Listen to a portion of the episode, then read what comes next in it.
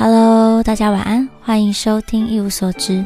我最近都在忙出国的事情哦。前一阵子啊，因为上次的签证出了一些问题，让我非常的焦虑，所以就没有办法更新。每天呢，都一直在写信给德协，德文信、英文信、中文信这样一直写，因为我预约不到就是签证的预约这样。所以，呃，我觉得我蛮建议，应该说，我不知道我的听众有没有要去德国长期的工作啊、求学也好，就是如果你们有签证预约相关的问题的话呢，都可以写信给他们啦。就是这其实是一个管道，不过。呃，写信之后呢，也要看他们愿不愿意帮助你，所以还是取决于他们。不过刚好我就是有收到他们的协助的人，所以我现在非常非常感谢他们，谢谢德国太太协会的帮助，让我顺利的预约到我的签证。好，那最近呢，其实生活呢，除了德国签证之外呢，也非常的精彩啦，因为我其实哦不是。就是没有那个心思来录音，不过就是把这个要总是要转移一些自己的注意力，所以呢，我就跑去看剧，我就追完了这个《黑暗荣耀》，还有同时呢在看《皇王冠》，我也快要看完了。这个《黑暗荣耀》真的很好看诶，除了这个宋慧乔之外呢，我觉得里面的这个暗黑角色朴贤镇这个角色呢，也是演得非常的传神。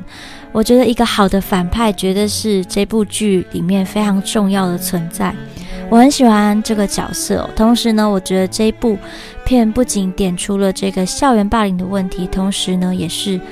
呃有一点在讽刺社会阶级以及宗教信仰的议题，非常丰富的内容啦。我很期待这个第二季可以赶快上线哦。然后前几天还听说，其实这个呃校园霸凌的。这个内容呢，其实是真实的故事改编的，而且真实好像听说还做得更残忍，大家可以去查一下。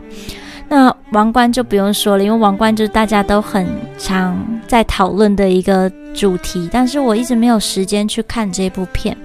那就趁这个几个月很焦虑的情况之下呢，来看了这一部呃大家都很推荐的影集。我其实就多认识了很多王室的成员哦，也常常就是看到一半就上网 Google 他们的名字，就越看越好看啦。不过前面就是有一些比较沉闷的部分，大家要撑过去才会觉得哦越来越好看。那就是里面有很多角色都让我非常的喜欢，比如说女王的妹妹，她年轻的时候真的好漂亮哦。然后还有女王的老公菲利普，我觉得也是一个很有趣的角色。那查尔斯王子呢？其实我觉得也让我很同情啦，因为如果不是在王室的话呢，他也许没有那么罪大恶极哦，一切都有很多就是无奈的原因。那王冠呢，最近也在帮我复习了一下，就是英国还有美国史哦，比如说什么威尔逊啊、甘乃迪呀等人的这些政治生涯，我也觉得很值得回味。那所以这一集呢，我就想要聊一些比较轻松，然后让我自己也能够心情放松的作品。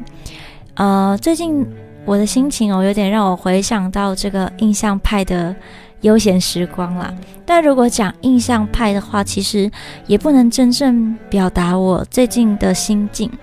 所以我今天挑了一个呃后印象派画家秀拉的作品。呃，因为我觉得我最近的心情呢，很能够对应到他的画作，所以我觉得很想要分享给大家。那有在接触的朋友应该都知道，印象派在法国当时算是一个突破性的画派，但是呢，很快的其实人们就发现了这个印象派的局限性，就是它是有一个顶的。那所以，因为画作应该是除了这个随性啊、真实生活还有技巧的突破之外，它应该还要有更深层的意义，才可以继续的维持下去哦，才可以继续的有进步这样。所以，呃，我觉得插画一下好了，我自己觉得画作应该可以算是。很多科技未来文明的一个草图，它应该是一个引领人类前进重要的途径。它可以跳脱这个语言国界的限制啊，将自己脑中的想法呈现在画布上，然后带给人们思考。所以也就是这样，后来的许多画派呢，就抛开了这个印象派原本的这个路数，去找寻新的意义。那后印象派其实也就是受到了这个印象派的影响之后，又延伸出自己想法的一个画派。而秀拉呢，又是我一个很喜欢的画家，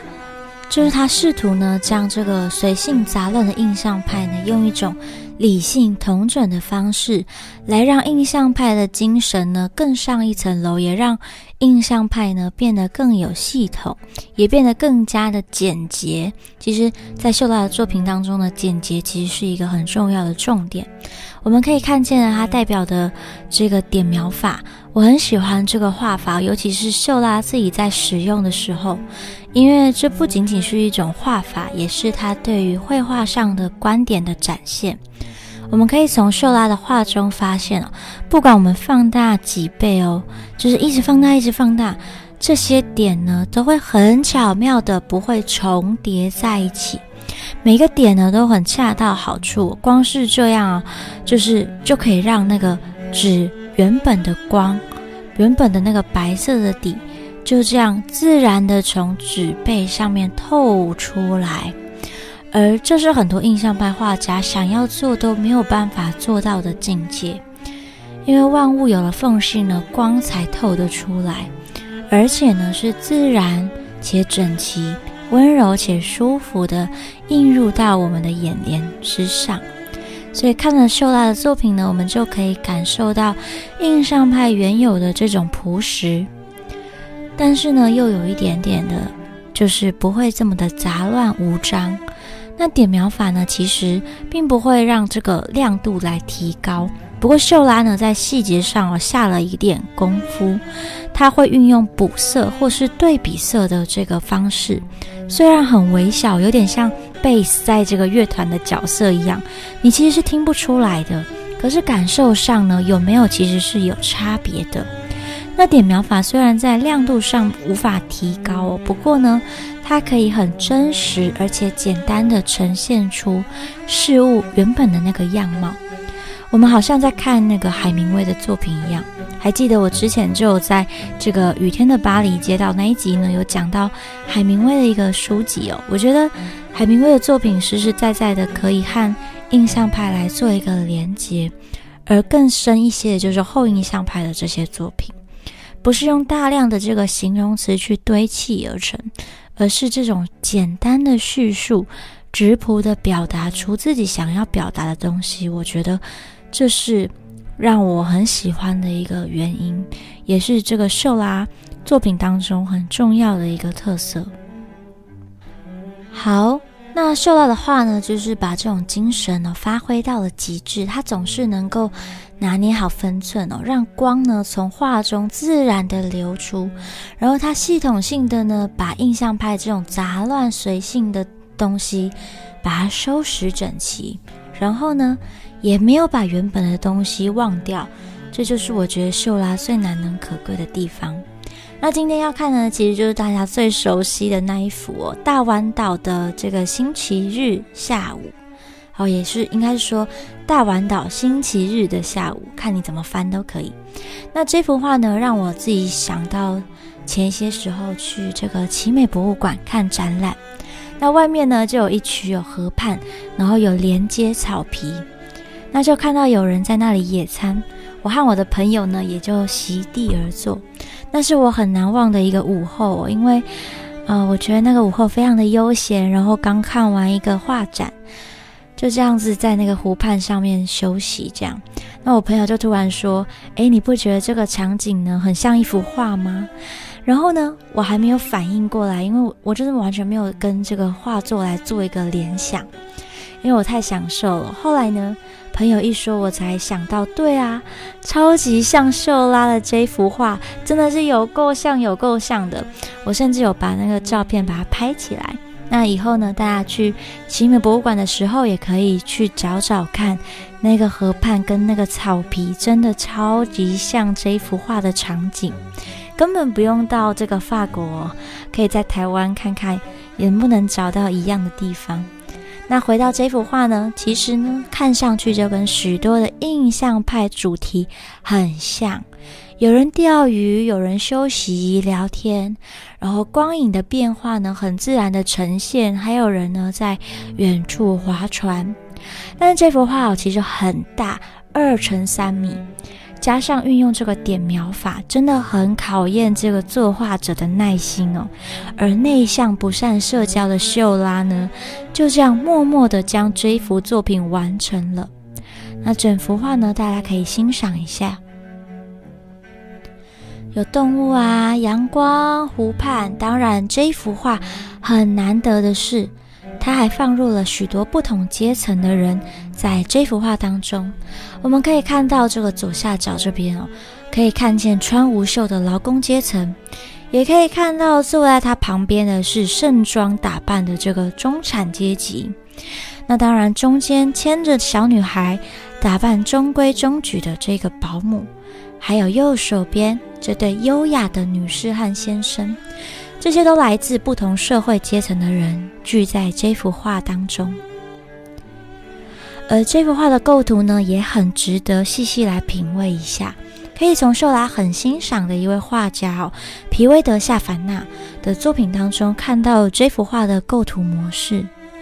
秀拉呢，被夏凡纳那种绘画庄严的感觉所吸引，他自己有曾经有表达过，他很欣赏。那这幅画呢，在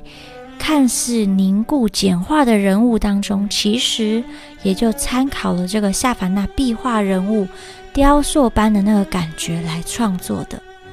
当然，这个古典还有现代的这个表达方式、表现方法还是有一点差距。不过可以看出秀拉想表达的那一种系统的感觉。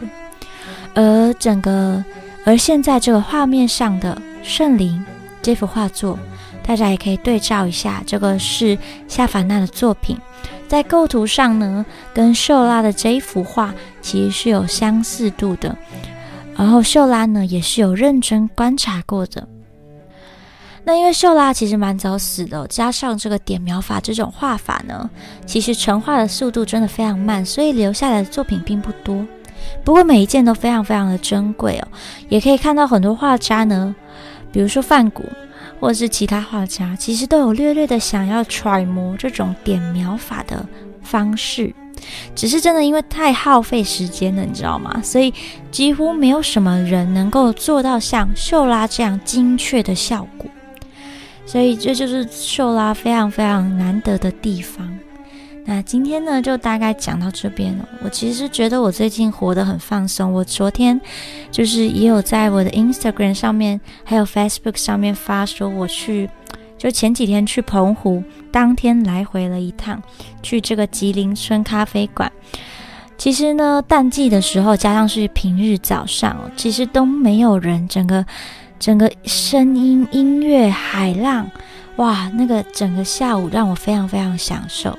那虽然是当天就来回了，但是我还是觉得呢，偶尔这样出去走一走，很放松的感觉很棒。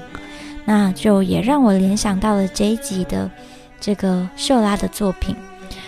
那今天呢，就差不多到这边。然后前一阵子也有发，之前呢范谷的访谈终于上线了。如果有兴趣的朋友呢，也可以赶快到频道的主页去收听哦。